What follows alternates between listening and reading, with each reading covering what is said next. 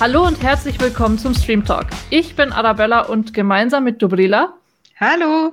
Und Vanessa. Hallo. Diskutiere ich heute wieder über drei Streaming-Neustarts aus dem März. Und was soll ich sagen? Es ist die sechste Folge und es ist wirklich Zufall. Unsere drei Titel drehen sich zufällig vor allem um Sexualität und Identität, beziehungsweise dem Wechselspiel, dem gegenseitigen Bedingen oder vielleicht auch dem Widerspruch der beiden. Wir fangen an mit Sky Rojo, was uns Dobrila vorstellen wird. Ähm, es ist die neue Netflix-Serie Der Haus des Geldes Macher und es geht um drei Prostituierte, die sich von ihrem ähm, Zuhälter losreißen und auf dem Weg auf ihrer Flucht vor allem Fragen nach dem Selbstbild und nach dem Bild der Gesellschaft von Sexarbeiterinnen stellen. Wir machen dann auch weiter mit We Are Who We Are, der neuen Serie oder der ersten Serie, besser gesagt, von dem Call Me By Your Name Macher, der sich nach Italien begibt, auf eine US-amerikanische Militärbasis und an diesem ungewöhnlichen Ort die Themen Selbstfindung unter Teenagern, wozu natürlich auch Sexualität gehört, ergründet. Abschließend stelle ich die britische Serie Pure vor, in der es um die 24-jährige Marnie geht, die unter sexuellen Zwangsgedanken leidet, was sie in eine tiefe Identitätskrise stürzt. Wie gesagt, wir beginnen gleich mit Sky Rojo. Dobrilla, fang gern an. Danke, Arabella. Sky Rojo, wie Arabella schon erwähnt hat, ist äh, die Serie von Alex Pina, dem Macher von Haus des Geldes, und Esther Martinez Lobato, die auch bei Haus des Geldes mit involviert war. Die erste Staffel ist am 19. März auf Netflix gestartet. Sie umfasst insgesamt acht Episoden. Jede geht ungefähr eine halbe Stunde. Und es wurden bereits zwei Staffeln beauftragt, äh, in der diese gesamte Geschichte erzählt werden soll. In Sky Rojo verschlägt es uns auf die spanische Insel Teneriffa. Hier betreibt ein Mann namens Romeo sein Club de Novias. Das ist ein leidlich als Nachtclub getarntes Bordell, in dem vor allem Frauen aus dem verarmten Ausland für Romeo anschaffen. Es ist, seien wir von Anfang an ganz offen damit, ein Ort der Zwangsprostitution. Die hier arbeitenden Prostituierten sind Opfer von Menschenhandel. Sie wurden unter falschen Vorwänden nach Teneriffa Teneriffa gelockt. Ihre Pässe wurden einbehalten und sie sollen fortan ihre, in Anführungszeichen, Schulden im Club abarbeiten. Eine große Ausnahme unter diesem Frauen bildet eine Spanierin namens Coral, die vor zwei Jahren ohne jegliche Vorerfahrung in Sexarbeit als Prostituierte im Club angeheuert hat. Die erste Episode präsentiert uns gleich eine rasant gefilmte Einführung in den Kernplot. Eine kubanische Zwangsprostituierte namens Gina will sich bei Romeo freikaufen, was er so ganz und gar nicht zulassen will. Es kommt zum Streit zwischen den beiden und er wird sehr brutal in letzter Minute eilen Corral und die Argentinierin Wendy Gina zur Hilfe. Dabei erschlägt Corral dann Romeo und die drei Frauen flüchten aus dem Bordell. Bald sind ihnen aber Romeos Handlanger Moises und Christian auf der Spur und in den folgenden sieben Episoden versuchen die Frauen ihre Verfolger verzweifelt abzuschütteln, aber zugleich äh, sich ihren Traumata, die sie durch die Prostitutionserfahrung mitgenommen haben, zu bewältigen in zahlreichen Rückblenden mit Voice-Overs hinterlegt, werden uns auch Einblicke in die Vergangenheit der Frauen geboten, ihrem Weg in die Prostitution, aber es werden auch generelle Informationen zur Prostitution in Spanien eingestreut. Unter anderem, dass eben 40 Prozent der spanischen Männer Erfahrung mit Prostitution hätten und dass äh, Spanien den größten Bedarf an Prostitution in Europa habe und den drittgrößten der Welt. Das zwingt einen natürlich nochmal nachzurecherchieren. Und ja, mehrere Studien bestätigen diese Sonderrolle von Spanien. 2011 ist ein UN-Report erschienen, äh, in dem Spanien als wirklich als drittgrößter Prostitutionsort äh, genannt wurde. 2016 gab es eine Studie der Universität Madrid, die vor allem den wachsenden Sextourismus in Spanien anprangerte. Demnach ist Spanien auf Platz drei der beliebtesten Reiseziele für Sextouristen. Und in den letzten Jahren gab es auch wirklich sehr viele haarsträubende Berichte darüber, dass vor allem Menschenhandel und Zwangsprostitution in Spanien boomen und ein großer, überwiegender prozentueller Anteil der Sexarbeiterinnen oder Prostituierten in Spanien wirklich eben Opfer von Menschenhandel sind, Lateinamerika stammen, aus China, Nigeria und so weiter. Das Ganze jetzt nochmal einzuordnen, Sky Rojo kommt aber nicht als reine dramatische Serie daher, sondern ist eine ziemlich wilde Mischung aus Comedy, Drama, Action und äh, sehr rasant zusammengeschnitten mit vielen spanischen und äh, englischsprachigen Popsongs unterlegt. Es gibt viele rasante Nahaufnahmen und einen für mich relativ schwer einzuordnenden Tonfall. Die Macher sprechen selbst von Latin Pulp, wenn sie über Sky Rojo sprechen. Pulp ist ja übersetzt so etwas wie Schund und stammt vor allem aus der Bezeichnung für Groschenromane mit sehr reißerischem, expliziten Inhalt. Wir kennen Pulp natürlich auch aus Pulp Fiction, was auch für eben diesen reißerischen, rasant gefilmten Gehalt steht. Der Tonfall in Sky Rojo ist drastisch bis augenzwinkernd und dann wieder bei Zeiten dramatisch und ähm, sehr erniedrigende Erfahrungen mit Freiern werden teils auch komödiantisch dargestellt, dann driften sie wieder ins Dramatische ab. Was ich aber wirklich befremdlich fand, war, dass das alles in Hochglanzoptik äh, präsentiert wird. Der Club de Novias wurde von Romeo natürlich von oben bis unten durchgestylt und die Prostituierten selbst, so heißt es auch in der Serie, als glamouröse Fantasiefrauen präsentiert. Es ist aber eine Ästhetik, die nicht nur eben der Intention von Romeo entspricht, sondern auch der Intention der Serienmacher letzten Endes. Es ist eine Ästhetik, die nie gebrochen wird.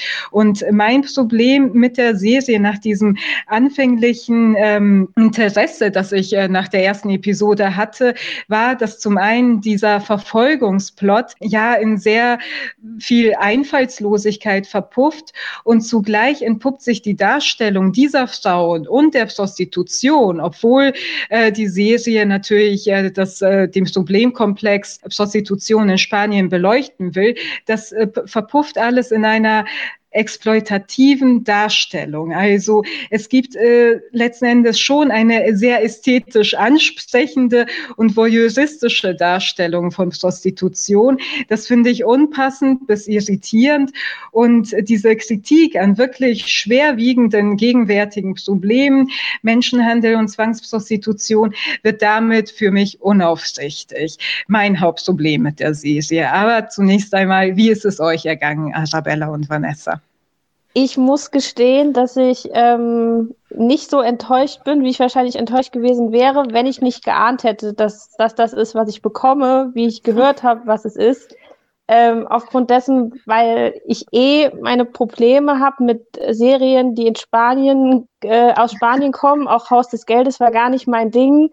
Ähm, es ist mir immer zu viel, zu laut und es geht mir da immer zu sehr um die Bilder als um den Inhalt. Ähm, und genau das hat man auch bekommen. Also, wie du schon gesagt hast, da irgendwie noch so pseudo-mäßig ähm, so probiert, irgendwie so Themen zu beleuchten und dann aber explizit, natürlich sind das Prostituierte und die müssen auch aussehen wie Prostituierte, aber explizit dann irgendwie auf äh, Kameraführung auf äh, äh die Frauen zu setzen, wo es dann doch sehr viel um ihr Körper ging und sie dementsprechend zu inszenieren am Ende habe ich das bekommen, was ich erwartet habe, wenn ich ehrlich bin. Ich habe sogar der Serie die Chance gegeben und sie auf Spanisch geguckt mit Untertitel. Oh.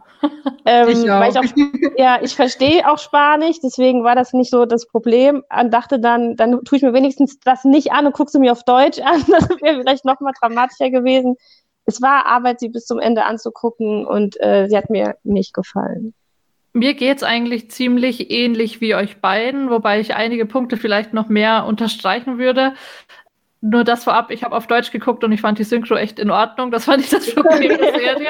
Das finde ich gelingt Netflix sowieso erstaunlich gut.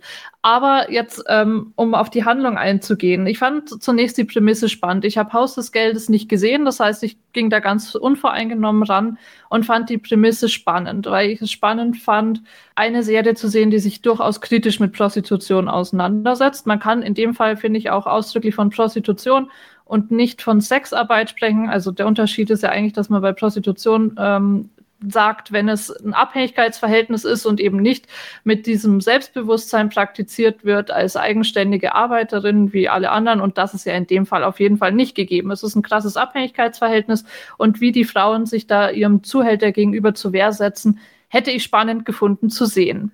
Ich fand es auch nicht problematisch per se, dass man dieses ernste, dringliche Thema mit Latin Pulp anreichert. Ich finde, das wäre eine gute Möglichkeit gewesen, irgendwie diese Ernsthaftigkeit zu brechen, ohne eben diese Dringlichkeit wegzunehmen. Das kann man durchaus miteinander vereinbaren.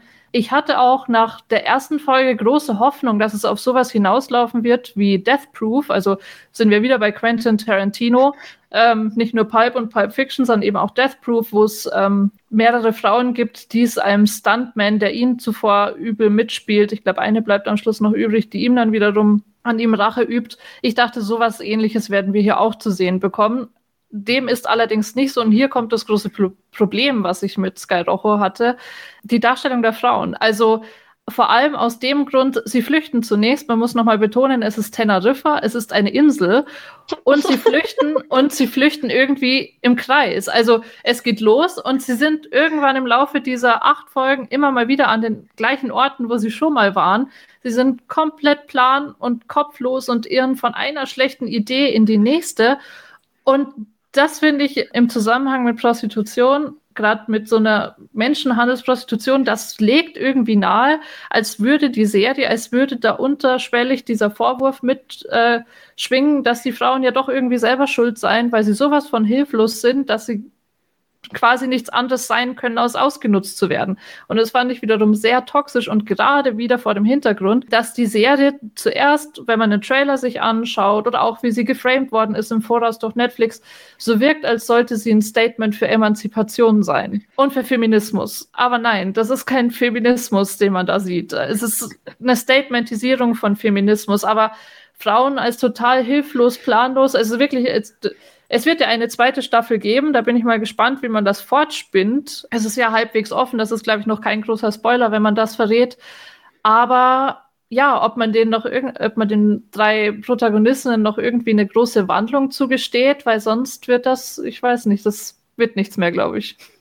Ja, sehe ich ähnlich, wirklich. Das Problematische war ja dann, dass sich auch äh, sehr bald herausstellt, dass äh, Coral, die Protagonistin, sich eigentlich täglich mit sehr, sehr vielen äh, Beruhigungsmitteln wegballert und dann eigentlich zu nichts mehr so richtig äh, fähig ist, vor allem was die Fluchtplanung, was eine Strategie und so weiter betrifft. Und das ist, das führt dann eben zu einem sehr, sehr einfallslosen Plot, wo man nicht unbedingt unbedingt äh, gern am Ball bleibt. Und mhm. äh, ja, es gibt eine zweite Staffel. Die erste endet ja auch mit einem Cliffhanger. Deswegen äh, denke ich, dass das Ganze sehr nahtlos fortgeführt wird.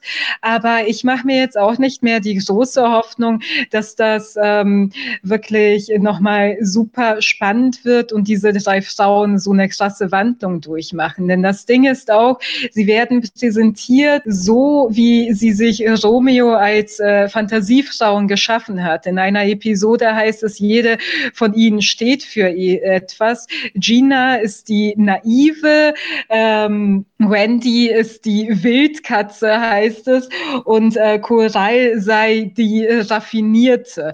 Und natürlich ist das etwas, was Romeo ihnen für diesen Club so aufgedrückt hat als Rollen, alles total bekloppte Stereotype, aber die Serie präsentiert sie auch als nichts anderes. Also das äh, ist dann einfach ziemlich äh, banal alles. Was ich unterhaltsam finde, und es finde ich auch irgendwie, da habe ich schon fast wieder so ein bisschen Respekt vor den Machern, dass das stellenweise so dumm und so schlecht ist und so dumme Dialoge, dass ich schon wieder lustig finde. Also es gab so Momente, da habe ich wirklich gelacht, weil ich dachte, ich glaube gerade nicht, dass das ernst gemeint ist.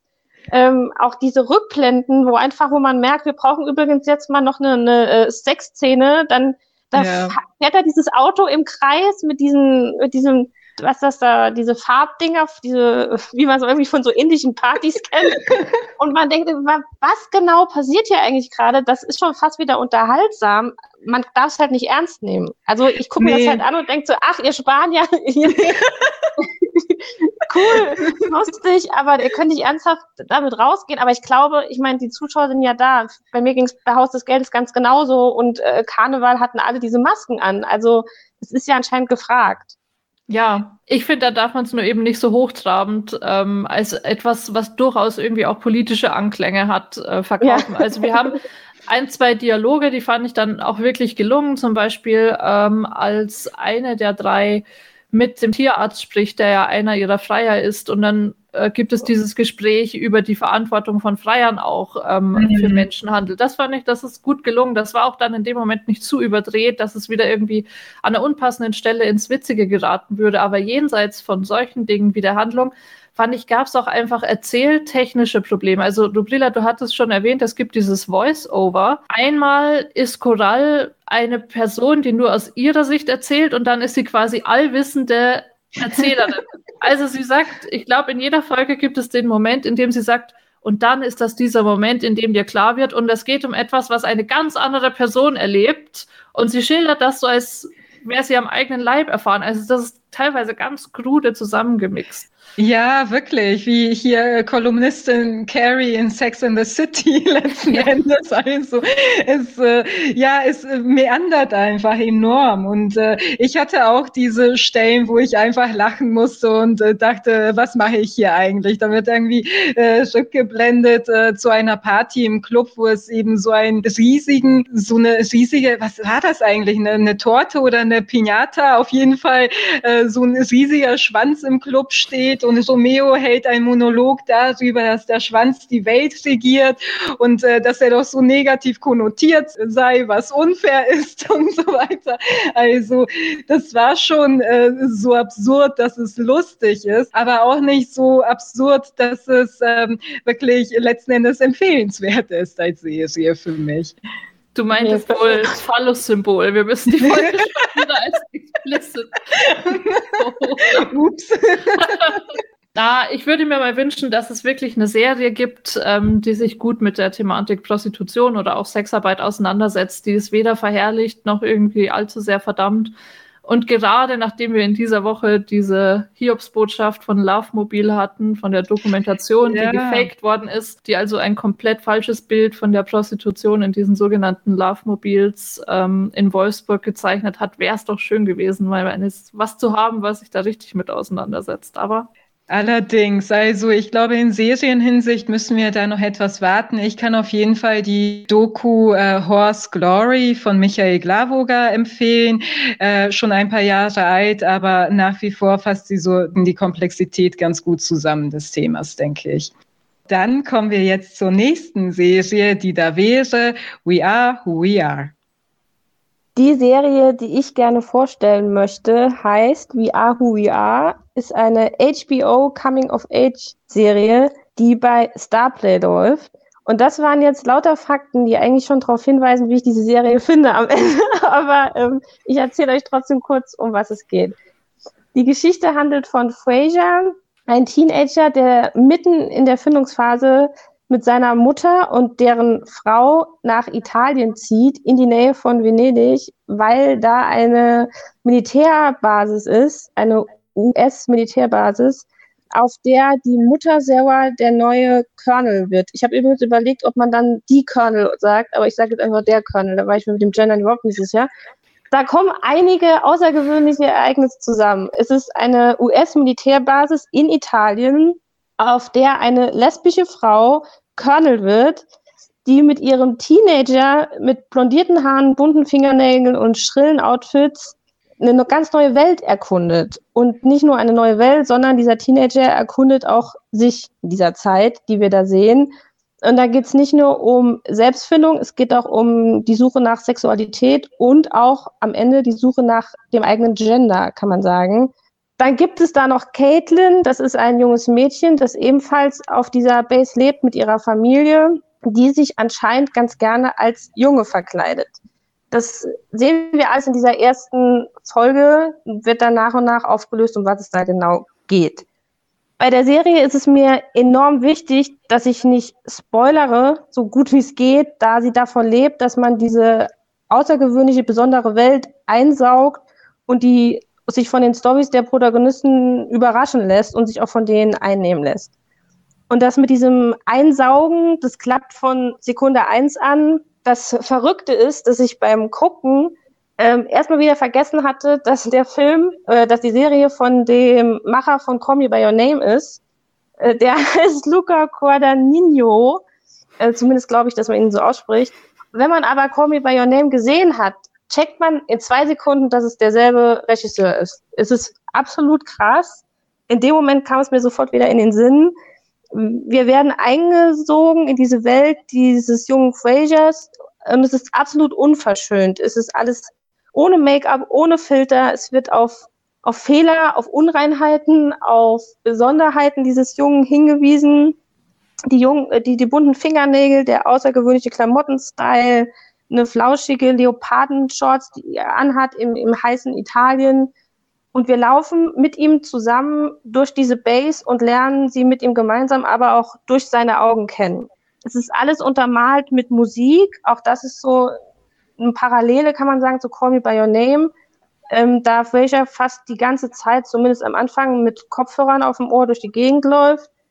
Es ist alles so wunderschön unverschönt, wie ich finde. Die Base ist halt eine Militärbase, da ist nichts wirklich schön, da ist alles irgendwie trocken und äh, verstaubt, kann man sagen. Es ist halt alles sehr besonders in dieser Welt.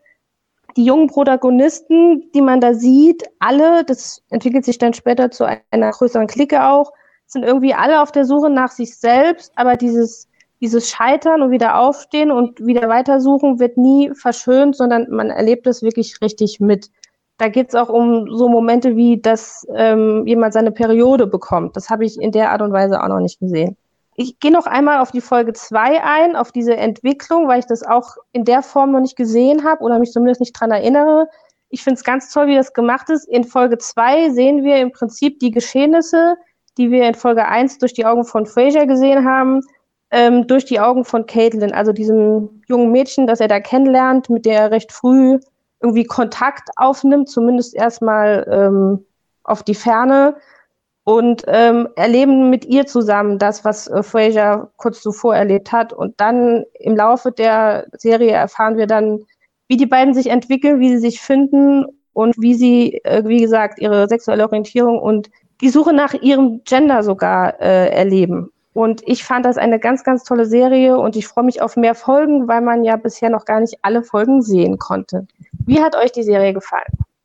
Mir hat die Serie erstaunlich gut gefallen, wobei erstaunlich ist relativ. Mir hat auch Call Me By Your Name sehr gut gefallen und ich hatte gehofft, dass wir einiges von diesem langsam treibenden, schmachtenden wiederzusehen bekommen in der ersten Serie des Regisseurs und ja, das bekommt man auf jeden Fall.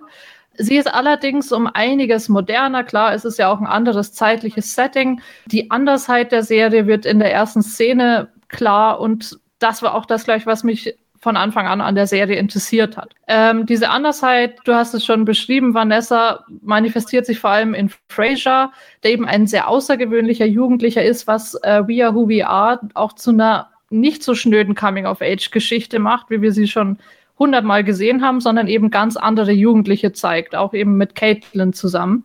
Wir sehen sie außerhalb dieses typischen Highschool-Kosmos, wir sehen sie außerhalb ähm, einer Beliebtheitsskala, die das Wichtigste in ihrem Alltag ist, sondern sie suchen durchaus nach tieferem. Mich hat Fraser, also ich finde Fraser ist eigentlich vor allem eine unsympathische Figur, deswegen finde ich es interessant, dass er trotzdem so spannend ist. Aber mich hat er dann überzeugt, als er Ocean Wong gelesen hat und äh, das, was er dann über Lyrik gesagt hat und dass der Sinn von Lyrik darin besteht, dass jedem Wort eine Bedeutung beigemessen wird.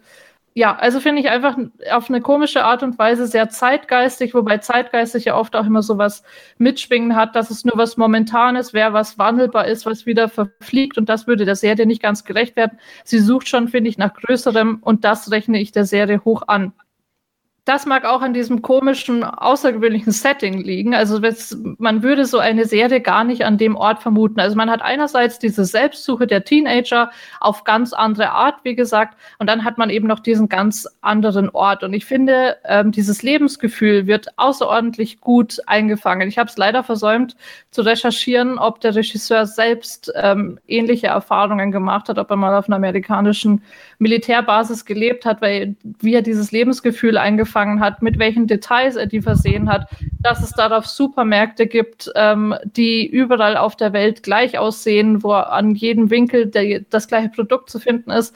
Diese erstaunliche oder komische Sterilität, die da mitschwingt, ähm, dem gegenübergestellt. Also einmal so diese Welt der festen, starren Regeln. Man hat das uramerikanische natürlich sowieso vor dem Militärkosmos, vor der militärischen Strenge, vor der leiblichen Ertüchtigung und dann so eben das Feingeistige, das vor allem durch Fraser und Caitlin ähm, symbolisiert wird. Das hat mir außerordentlich gut gefallen. Ähm, man muss dazu sagen, wie wahrscheinlich schon mitschwingt, es ist vor allem eine atmosphärische Serie. Wer also auf treibende Handlungen aus ist, für den ist die Serie nichts. Also wie gesagt, es ist vor allem Schmachten, das ist so dahintreibend. Action darf man nicht erwarten, zumindest nicht binnen der ersten vier Folgen, die ähm, zum Vorabschauen zur Verfügung standen. Aber bis jetzt bin ich absolut äh, gespannt, wie es weitergeht. Es gibt so ein paar Sachen auch, die waren mir ein bisschen zu komisch, wie das Verhältnis von Fraser zu seiner Mutter Sarah. Ähm, da bin ich gespannt, wie die Serie da noch mit umgehen wird. Vielleicht ganz kurz zur Base. Die haben die komplett nachgebaut. Also sie haben sich Bases angeguckt und dann in vier Wochen äh, diese Base nachgebaut, was ich auch ganz interessant finde. Ja, ich kann mich da eigentlich nur dem Lob bislang anschließen. Ich habe auch erst in ein paar Episoden reinschauen können. Die haben mir sehr gut gefallen. Also auch wegen des Settings, das Arabella schon sehr gut äh, beschrieben hat, aber auch vor allem diese Atmosphäre. Es ist so, in vielen Coming-of-Age-Geschichten geht es dann vordergründig doch äh, sehr, sehr schnell um diese Reifung, um diese Initiationsrituale und so weiter. Und dann gibt es wiederum Coming-of-Age-Geschichten, die da wirklich eine bestimmte, ein bestimmtes Lebensgefühl betonen, das sehr flüchtig und schwer einzufangen ist. Und ich fand das in diesen ersten äh, zwei Episoden schon enorm, diese Freude darüber, aber auch das Leid, irgendwie ein Teenager zu sein, fand ich da sehr interessant. Am Anfang war ich auch sehr äh, befremdet von Fraser und wusste auch nicht, was ich von ihm zu halten habe. Aber man, kon man kommt ihm dann äh, schon näher. Also es ist immer so, wenn man als ähm, Erwachsener ähm, solche Coming-of-Age-Geschichten schaut, ist es ja enorm wichtig, dass man irgendwann diese Altersdistanz ablegen kann, einfach weil man wieder an seine eigene Jugend, an einen bestimmten Aspekt vielleicht auch nur erinnert wird. Und das wird eben dann getriggert, wenn ein Regisseur das wirklich auf irgendeine Weise diese Flüchtigkeit einfangen kann. Und ich finde, das gelingt Guadagnino hier auf jeden Fall. Ich habe dann aber auch noch mal zu dieser Militärstützpunkt-Sache ein bisschen nachgeforscht und ähm, auf IMDb finden sich sehr, sehr viele User-Kritiken. Und wenn man den Leuten da auch glauben kann, sind auch unter den Usern sehr, sehr viele Leute, die wirklich selbst auf Militärstützpunkten aufgewachsen seien. Und die haben äh, einen riesen Radau gemacht darüber, dass das eben nicht realistisch eingefangen sei, dass äh, Guadagnino hier keine Recherchearbeit Arbeit geleistet hat. Aber sie haben sich dabei vor allem darauf berufen, dass es dieses strenge Reglement, was eben für Militärangehörige gilt, dass sich das natürlich auch auf die Eltern auswirkt und wie sie mit ihren Kindern umgehen. Und das so ein ähm, Rotzlöffel, sagen wir mal, wie Fraser, ähm, da sehr, sehr schnell angeeckt äh, wäre und auch bestraft worden wäre. Dann gibt es eben diese Geschichten, wo ich mich selbst beim äh, Schauen gewundert habe, da auf dem Gelände als Minderjähriger, vor allem weil es ein US-Militärstützpunkt ist, offen Alkohol zu trinken. Da dachte ich, ist das so? Ist das äh, wirklich so laissez-faire alles, vor allem auf einem Militärstützpunkt? Und ähm, ja, das äh, äh, fand ich schon ein bisschen irritierend. Das wundert mich. Also ja, Fraser, absolut. Ähm, aber ich finde, es darf ja durchaus auch Ausnahmen geben und vielleicht ist Fraser ja so eine Ausnahme. Bei Caitlin wiederum, finde ich, wird diese Strenge ja auf jeden Fall sichtbar. Ihr Vater ist äh, Republikaner, er kauft ja zu einem bestimmten Zeitpunkt dann auch diese roten Make America Great Again Mützen. Man sieht ihn auch einmal, wie er sie zornig zum Boot schleppt, als sie das ähm, dreckig hinterlassen hat. Also ich finde schon, dass man da diese Strenge spürt. Vielleicht ist eben zufällig Frasers, ähm, vielleicht sind zufällig Frasers Mütter da anders gestrickt. Ja, aber ich würde nicht sagen, dass das generell Lachs ist. Und die, die Alkohol getrunken haben, waren ja, glaube ich, nicht minderjährig, oder? Also Fraser hat ja auf der Militärbasis selbst keinen Alkohol bekommen, auf jeden Fall. Ich kann mir auch vorstellen, dass ein paar Sachen schon ein bisschen romantisiert sind. Also als sie da auch alle diese Schaukelrutsche, wie auch immer man das nennen mag, runterrutschen, da dachte ich auch, das ist jetzt, das hört man ja auch, wie die da sich freuen und rumschreien und es kommt keiner und schreitet irgendwie ein da hatte ich auch so einen Moment, wo ich dachte, hier wird ein bisschen romantisiert. Das, ich war noch nie auf einer Militärbasis, also, äh, zumindest auf keiner amerikanischen, äh, doch, stimmt auch nicht. Ich war schon mal auf einer, äh, aber die war stillgelegt. aber auf jeden Fall ähm, kann ich mir das jetzt so romantisch auch nicht vorstellen. Aber ja, aber lustig, dass die Leute sich dann da auch wieder drüber aufregen. Ich habe jetzt nur von der Kulisse gesprochen, dass die genauso nachgebaut wurde, wie es wohl auch in echt aussieht was ich sehr gelungen finde, weil man, wenn man echt halt in so eine ganz eigene Welt eintaucht, was ganz spannend ist, finde ich. Ich habe noch einen Fun Fact, äh, was ich ganz lustig finde. Das Mädchen, das ihn am Anfang rumführt. Britney. Äh, das, die äh, Tochter von, ja, weißt du? die, ach sorry, das war der Fun Fact, ich wollte dir nicht wegnehmen, Entschuldigung. Ja, ja, dass das die Tochter von Scorsese ist. Ja. Weil die ist mir sehr positiv aufgefallen. Das meine ich auch mit diesem Unverschönten. Das, ich finde das so erfrischend. Also ist, irgendwie ist es auch traurig, dass man denkt, boah, krass, das ist ja krass, wie die sich da zeigen, komplett unverschönt und ohne, wie man sonst kennt, und mit irgendwelchen Filtern oder gestylt oder so. Äh, als ich dann rausgefunden habe, dass es die Tochter von Scorsese ist und die auch echt toll spielt, finde ich, äh, fand ich das nochmal cooler. Aber ihr wusstet. Ich also keine, keine Überraschung. Gut, also hat es euch gefallen. Wunderbar. Ja, bislang. ja. Dann freuen wir uns auf die weiteren Folgen.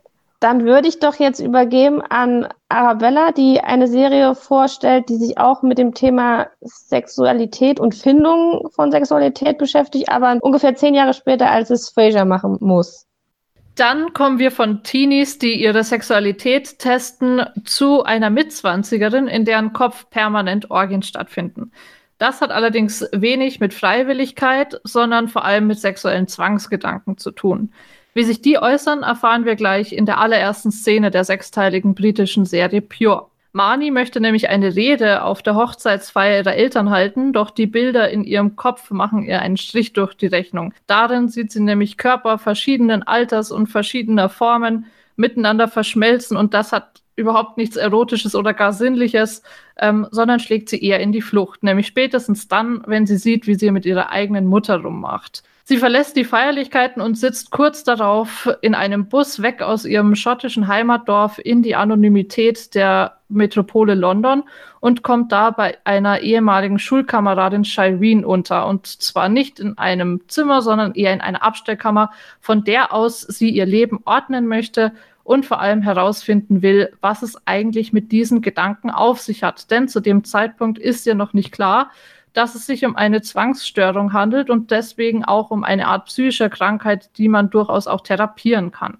Bis sie auf diese Tatsache stößt, muss sie erst einige Leute kennenlernen, unter anderem Charlie, der ehemals pornosüchtig ist, dem sie in einer Selbsthilfegruppe kennenlernt und der sie erstmals mit dem Phänomen vertraut macht. Bis sie das Phänomen tatsächlich akzeptieren kann und auch dagegen tätig wird oder besser gesagt einfach akzeptiert, damit zu leben, muss sie noch einige schmerzvolle Erfahrungen machen. Und eine dieser Erfahrungen ist Amber, die sie recht schnell nach ihrer Ankunft in London in einer Lesbenbar kennenlernt. Sie hat sich nämlich zum Ziel gesetzt, Sex mit Frauen auszuprobieren, um die Möglichkeit, dass diese Zwangsgedanken von einer latenten Homosexualität herrühren, ausschließen zu können wie sich am Ende der Nacht herausstellt, muss nicht jeder Gedanke tatsächlich in die Realität umgesetzt werden, aber es hat ein gutes am Ende der chaotischen Fast-Liebesnacht, muss man sagen, steht ein Praktikum für sie bei einer hippen feministischen Zeitung beziehungsweise beim hippen feministischen Magazin, bei dem auch Amber arbeitet. Und die Arbeit dort bietet einige Steilvorlagen für Gags, die typisch sind für Pure. Für Mani ist es allerdings vor allem ein Spießrutenlauf. Also wie gesagt, sie hat oft Orgien im Kopf. Innerhalb des Büros äußert sich das in wilden Fantasien während Meetings, also genau dann, wenn es am unangebrachtesten ist und wilden Techtelmechteln mit Baristas in der Lieblingsbar der, des Büros. Das Besondere an Pure ist, dass es zwar diesen wunderbar leichten Humor hat und man dann immer wieder vergisst, dass es sich tatsächlich mit um eine OCD, also um eine psychische Störung handelt, dass es gleichzeitig aber nicht lächerlich gemacht wird, diese Krankheit. Ich finde, ähm, diesen Prozess, wie er nachgezeichnet wird, gelingt Pure äußerst gut. Ich finde es auch äußerst gut, dass man mit Witz mit äh, einer psychischen Störung umgeht und sie nicht immer ins Feld des Tragischen rückt, wie wir es in der Vergangenheit auch schon im Podcast hatten. Ich denke an I Know This Much Is True, wovon Pure nur so weit entfernt ist, wie man entfernt sein kann. Und dass es auch nicht unbedingt authentisch ist, psychische Störungen immer in, in, die Nähe der Tragik zu rücken, unterstreichen die Biografien, die an der Serie beteiligt sind. Da haben wir einerseits die Tatsache, dass das Drehbuch auf den Memoiren von Rosie Cartwright basiert, die selbst an einer vergleichbaren Störung leidet, und dass Hauptdarstellerin Charlie Clive, die übrigens wunderbar in diese Rolle passt, diese Ambivalenz wunderbar rüberbringt, wie ich finde, selbst aus dieser ganz eigentümlichen Verbindung aus Humor und Schmerz schöpfen kann. Als sie selbst nämlich 23 Jahre alt war, wurde ähm, bei ihr ein Gehirntumor gefunden in der Größe eines Golfballs, den sie daraufhin Britney getauft hat und kurzerhand ein Comedy-Programm darüber geschrieben hat. Und dieser ironische Umgang mit eigentlich schmerzlichen, mit misslichen Lagen ist typisch für Pure, für die sechs Episoden. Und die führen für mich, also sie sind einerseits sehr kurzweilig, ähm, der Humor hat mir gefallen, die Figuren haben mir überaus gut gefallen, aber auch genau diese selbstironische Haltung hat mir sehr gut gefallen.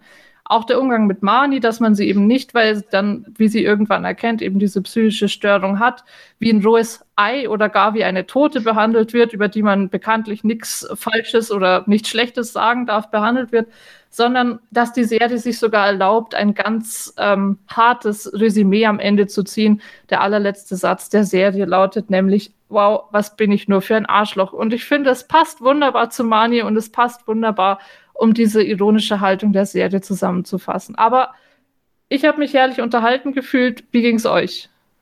Mir ging's ähnlich. Ich fand die Serie auch in erster Linie wirklich unterhaltsam, aber dann doch ernst genug, um sich mit äh, Marnies ähm, Problem zu befassen. Also mir war nicht klar, dass Zwangsstörungen auch dahin gehen können, dass man eben wirklich Gewaltfantasien die ganze Zeit hat oder Sexfantasien die ganze Zeit hat, die man nicht kontrollieren kann. Und wie Marnies Psychologin an einer Stelle auch sagt, sind es nicht wirklich die Fantasien und die die Ga äh, Gedanken, äh, die wirklich äh, diese Zwangsstößung ausmachen, sondern die Scham darüber und dass äh, danach eben äh, die Selbstverurteilung kommt. Was bin ich nur für ein Mensch, wenn ich die ganze Zeit über so etwas nachdenke?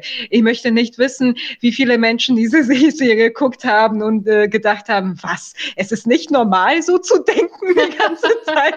Also es ist alles eine Frage auch der Selbstbeurteilung. und das wird, finde ich, ich, ganz äh, schön ähm, ja, erforscht in diesen acht Episoden auf kurzweilige Weise. Und was mir auch besonders gut gefallen hat, ist die Echtheit der Charaktere und auch die Echtheit in diesen Fantasien. Also wir sehen wirklich sehr echt wirkende Körper, überhaupt das ganze Licht in dieser Serie wirkt sehr realistisch für mich und deswegen macht es einem das äh, leicht, äh, sich da hineinzufühlen. Was was ich nur fand, für mich ist es natürlich eine Serie über eine psychische Störung, auch äh, eher komödiantisch aufbereitet, aber auch wirklich, und ich sage das ohne Verachtung, eine Serie über 20-Jährige, also wirklich über Twents und darüber, wie es ist, äh, Twent zu sein.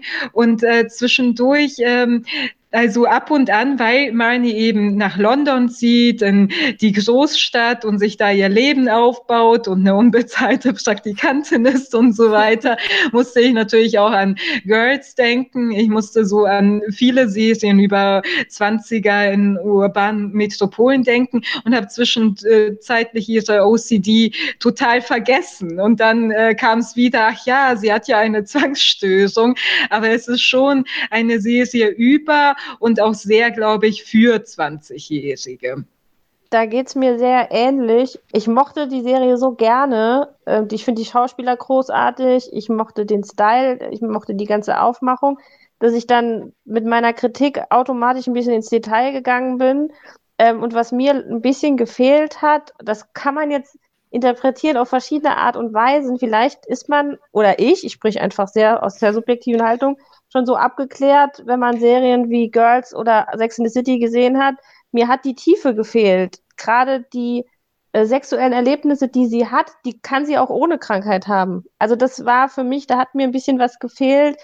Das Einzige, was richtig aus dem Rahmen gefallen ist, war ähm, der, der One-Night-Stand mit dem Barista. Und das ist jetzt wirklich nicht so außergewöhnlich äh, für eine junge Frau, äh, Mitte 20 da hat mir ein bisschen, ich hätte mich gern noch mehr mit dieser Krankheit befasst. Vielleicht hätte ich gern mehr Orgien gesehen am, am, Ende des Tages. Ähm, da hat mir ein bisschen die Tiefe gefehlt, dass ich es richtig feiern könnte. Ich, ich mochte es sehr, ja, aber der Umgang mit der Krankheit an sich, die hat mir ein bisschen gefehlt. Nur gleich eine Rückfrage dazu. Inwiefern müsste denn Ihre Sexualität wirklich anders sein wegen der Störung? Sie bezieht sich ja eigentlich vor allem um die Gedanken und eigentlich ist ja auch Teil der Geschichte, dass sie gerade feststellt, dass sie nicht umgesetzt werden müssen. Also spricht eigentlich nichts dagegen, dass sie komplett langweiligen, keine Ahnung, Gelegenheitssex hat. Äh, hast du das so wahrgenommen, dass sie es nicht umsetzen muss? Ich hatte es so wahrgenommen, dass sie es eigentlich umsetzen muss. Ich habe so wahrgenommen, dass ähm, sie es zuerst versucht umzusetzen, um zu sehen, ob es das ist, was helfen könnte, dass die Gedanken weggehen, aber dass es eigentlich zwei verschiedene Dinge sind. Okay, ich dachte, durch diese Blenden, wo sie auch ständig dem Mitbewohner von Ember immer zwischen den Schritt fassen will, sowas hätte ich mir mehr gewünscht, um mit, mich mit dieser Krankheit auseinanderzusetzen. Also da dachte ich, ah, das, das denkt sie jetzt die ganze Zeit, dass sie ihn anfassen will. Das hat mir aber bei den anderen Beispielen gefehlt. Da gab es halt einfach aufgrund von Freundschaft und der Gefühl von Anziehung gab es halt sexuelle Interaktion und nicht auf Basis der Krankheit. Also ich glaube, von wollen ist nicht so explizit die Rede. Ich glaube, das Problem ist, dass sie diese Gedanken hat, noch eine relativ unausgeformte 20-Jährige ist und für sich nicht einordnen kann, wieso habe ich diese Gedanken, will ich das etwa? Und ähm, deswegen denke ich, ähm, dass bei solchen Szenen eben nicht unbedingt suggeriert wird, das treibt sie jetzt dazu, irgendwas zu machen, sondern sich zu fragen und sich äh, vielleicht auch die Frage zu stellen, stehe ich, viel, äh, stehe ich überhaupt auf Männer, bin ich vielleicht lesbisch? Und das auszuprobieren. Und dieser One-Night-Stand, ja, auch mir kam es nicht ungewöhnlich vor, aber die Gedanken, die sie währenddessen hat und die sie danach hat, also diese kurzen Aufnahmen von dem Typen, wie er dann immer wieder sexuelle Gesten macht und so weiter. Das ist äh, das, was sie nicht loslässt, glaube ich. Ja, also findet es dann wahrscheinlich, ich glaube, das ist das, was mir so ein bisschen, äh, vielleicht bin ich auch zu einfach gestrickt, dann ein bisschen fehlt nachzuvollziehen, weil wie gesagt, was in ihrem Kopf passiert, stand für mich nicht im Zusammenhang mit dem, was in der Welt passiert. Also nur weil sie gern mal äh, äh Sex mit einer Frau hätte, ist es ja nicht äh, daran gebunden, dass sie diese Krankheit hat. So, das war für mich einfach eine Mitzwanzigerin, die halt noch nicht ihre Orientierung gefunden hat, ihre sexuelle. Da habe ich noch nicht so den Zusammenhang gefunden. Ich sehe, ich sehe ein bisschen äh, das Problem, glaube ich. Also, dass es eben äh, sowohl eben diese Twen Coming of Age Geschichte ist, als auch eine Geschichte über die psychische Krankheit und dass das ineinander verschränkt ist und man das nicht so einfach auseinanderhalten kann. Ja, ich glaube, das war bei mir das Problem, um es richtig zu feiern. Ich möchte trotzdem betonen, dass ich das eine sehr gute Serie fand, aber da waren die Kleinigkeiten, haben es dann bei mir am Ende noch ein bisschen ausgemacht. Ich äh, hätte noch eine Anmerkung zu Charlie. Das ist eine der Personen, die sie in einer Selbsthilfegruppe anfänglich für ähm, Sexsüchtige trifft. Und er hat ja eine Pornografiesucht, äh, ist dann eben in Therapie gegangen und ist ein Jahr abstinent. Und ich hätte erwartet, dass noch viel mehr auch irgendwie dieses Thema Sexsucht, Pornografiesucht und so weiter behandelt wird wird, auch natürlich in Abgrenzung zu ihrem OCD, der sich ja also eine Krankheit, die sich in ihrem Fall natürlich auch um Sexualität dreht, aber auf äh, eine ganz andere Weise. Also das hätte ich noch äh, interessant gefunden. Das stimmt, das hätte ich auch interessant gefunden. Da muss man, glaube ich, aber noch dazu sagen, es sind leider nur sechs Episoden, äh, nicht mal 30 Minuten teilweise. Ähm, und leider wird es auch bei der einen Staffel bleiben. Es ist ja von Channel 4 nicht verlängert worden, was ich überaus schade finde, weil ich finde, genau solche Dinge hätte man sich eben schon noch mal genauer anschauen können. Und ich finde, wo es die Tiefe dann schon gibt bei Pure, ähm, oder was, was heißt Tiefe? Eine große Emotionalität ist dieser Freundeskreis. Mich hat das wahnsinnig verwundert, wie schnell sie da in London ist und auf einmal hat sie total loyale Leute um sich herum. Da kann man sich auch fragen, wie realistisch ist das? Ähm, ich dachte mir das besonders in Bezug auf Amber immer wieder, weil es hätte tausend Punkte gegeben, ähm, an denen es absolut rational gewesen wäre, wenn sie sie einfach fallen lässt. Ähm, man muss sich ja auch vorstellen, also es gab diese desaströse Liebesnacht, die sie dann irgendwie doch abbricht. Also ein Grund dafür war, weil er übel geworden ist, weil sie alkoholhaltiges Mundwasser getrunken hat, blau ist, dass sie kurz darauf auf die Straße erbricht in gleicher Farbe. Dann verhält sie sich ja nur dann daneben auf diesem Praktikum, was ihr ja schon mal überhaupt zugestanden wird, das weiterhin zu machen, nachdem das vorher so komisch geendet hat mit Amber. Ähm, Amber ist ja irgendwo verantwortlich für sie, sie hat sie eingestellt, das ist sowieso alles ein bisschen zwielichtig. Sie stellt eine ein, die sie in der Bar kennengelernt hat und dann trinkt ihr auch noch Alkohol am Arbeitsplatz. Ähm, also spätestens da hätte man sich genauso gut vorstellen können, dass der kurze Kontakt wieder gekappt wird, aber er hält eben an. Und gleiches gilt für Charlie und noch mehr für Joe. Genau, und das auch Joe ähm, so zu ihr halten. Und im Endeffekt ja sogar Shireen, die sie ja wirklich von Anfang an super schlecht behandelt. Aber da, auch um da nochmal drauf einzugehen, dieses Resümee, wow, ich bin ein Arschloch, fand ich super angenehm, weil sie ist nun mal über diese sechs Folgen ein ziemliches Arschloch, ohne dass es thematisiert wird, weil sie eben die Hilfe von den Menschen, die sich um sie herum befinden, wie selbstverständlich annimmt, ohne sich irgendwie erkenntlich äh, zu zeigen oder ihnen im Wechsel mal irgendwas Gutes zu tun. Und fand ich herrlich erfrischend, dass das so als, als Schlusspunkt gesetzt wird. Das stimmt. Das das war übrigens eine Szene, wo ich ein bisschen drüber gestolpert bin, ähm, als Joe ihr in der Kneipe sagt, dass er das attraktiv fand, dass sie ihren Ausraster da hatte im Büro. Das habe ich nicht ganz verstanden, wie weit das attraktiv ist, dass man besoffen in äh, geklauten Klamotten allen erzählt, äh, ihr denkt ja alle, ich wäre sexsüchtig. Da, da war ich so, erklär mir das ganz kurz, wo genau da die Attraktivität liegt. ähm, aber ich, ansonsten fand ich deren Beziehung auch sehr süß. Auch diese Freundschaft fand ich genau, also wie du auch schon sagst, dieses ganze Verhältnis zueinander. Aber ob es real ist, halt ich, also schwierig. Ja, ja. auf jeden Fall. Ich fand es auf jeden Fall spannend, dass die Serie ja doch irgendwie, was ich nicht erwartet hätte, was ich wirklich erst in der Recherche danach erfahren habe, durchaus auf Memoiren von einer tatsächlichen Person basiert. Vielleicht, wenn man sich die anschaut, wird das auch noch mal klarer. Klar, das ist dann der Serie auch negativ anzurechnen, wenn sie das äh, nicht ausreichend getrennt hat. Wie gesagt, für mich hat sie es ausreichend getrennt, aber wenn man das im Nachgang noch mal liest, wird das noch mal klarer.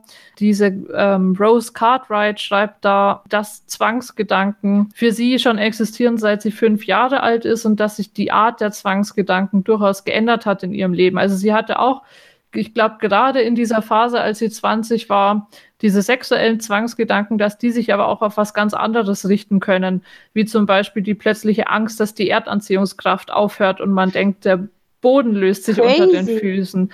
Die hat das auch noch nicht überwunden. Deswegen, also ich fand das sehr spannend. Sie hat auch geäußert gegenüber dem Guardian, ähm, dass sie eben gehofft hat, wie Dubrila schon gesagt hat vorhin, dass man dann das Bild der OCD mal wegrückt von diesem Reinlichkeitsfimmel und diesem Ordnungsfimmel, womit man das immer zuerst in Verbindung bringt, dass mhm. das eben auch ganz andere Dinge beinhalten kann.